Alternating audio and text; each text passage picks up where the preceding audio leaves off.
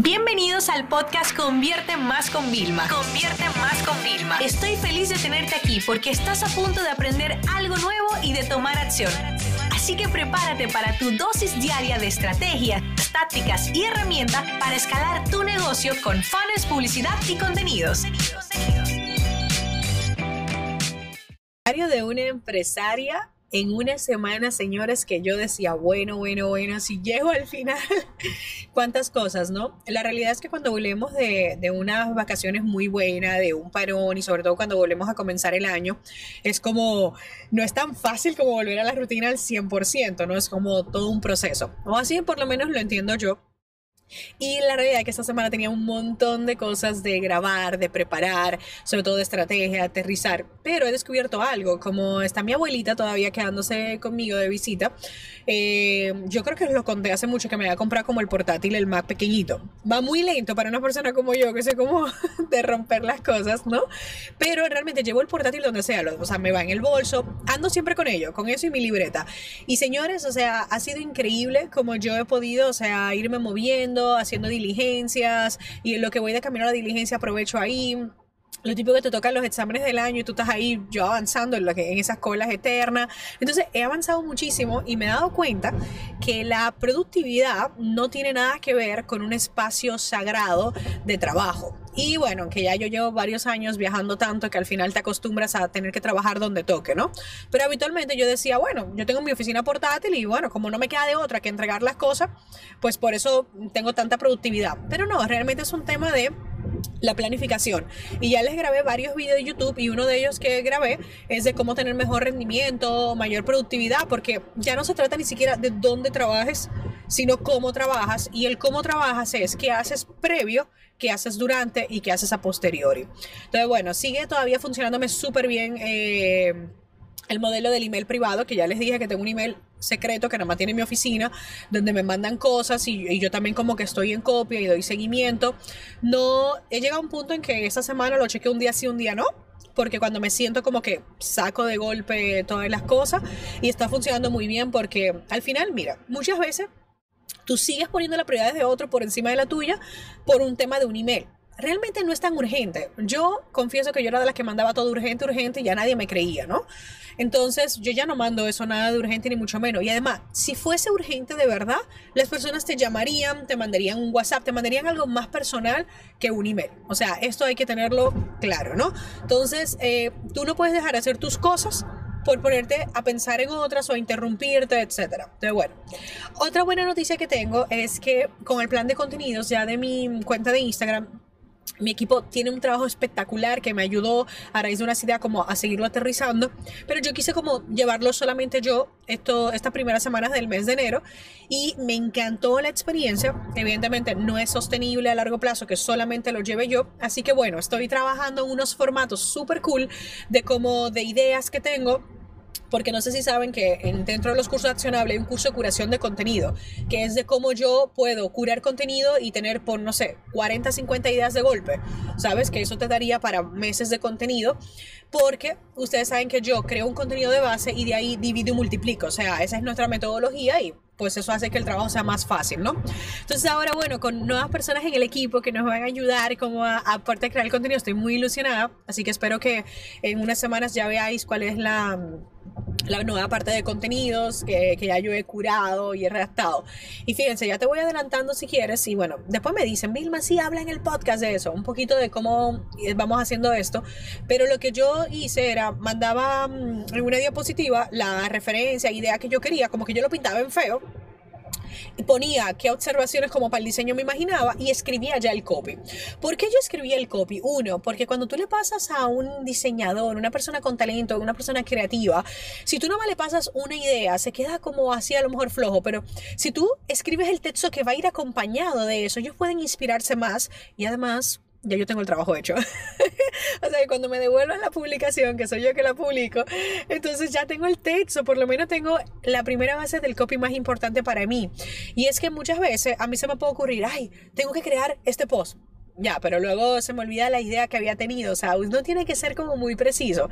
Si ustedes ven, yo ahora vengo en el coche, que José y yo venimos de, de, de hacer una hora en camino, ¿no? Y yo tengo dos carteras, dos bolsos. Uno el mío personal y tengo otro que el de trabajo lleva. El portátil de la oficina, la libreta de mi lanzamiento, porque mi proyecto, ustedes saben que en Academia Consultores yo duro meses estudiando, trabajando y preparando todo el contenido y llevo siempre una libreta de, de las ideas para, para la venta, de los contenidos nuevos, la desarrollo y mi libreta normal de todo, como la libreta general. Entonces, bueno, eh, es increíble porque yo como que, donde quiera, unidad, boom, la apunto. Entonces yo les recomiendo muchísimo eso. Por otro lado, es súper interesante porque con el equipo también, cada vez lo veo que eh, estamos en un camino interesante, José y yo, de que ellos se vuelvan más autónomos.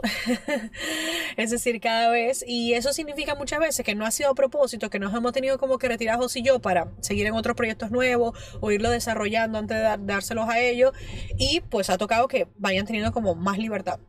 Y la verdad que es algo que me, que me hace sentir muy bien porque muchas veces uno quiere ser como mamá y papá pollito encima y no dejas que salga el real talento que tienen tus empleados y en los que tú pones toda la confianza de, de tu negocio, ¿no? Entonces, bueno, en esa parte también me siento sumamente contenta en las próximas semanas, que sepáis que tengo un reto súper interesante de, mm, del tema de libros, de, de, devorar. Y señores, recuerden lo que les digo, para mí devorar no es terminar un libro, o sea, yo a veces estoy hasta viendo algo en la televisión, no sé, el otro día nos pusimos en un hotel a ver que el canal este de venta y yo estaba, José, así son las sales page, mira, así ponen esto, así ponen lo otro, o sea, es maravilloso, yo aprendo de todo, yo soy una persona que estoy muy receptiva a adquirir conocimiento, adquirir experiencias y poderlos transformar y luego llevarlos en mi día a día, ¿no?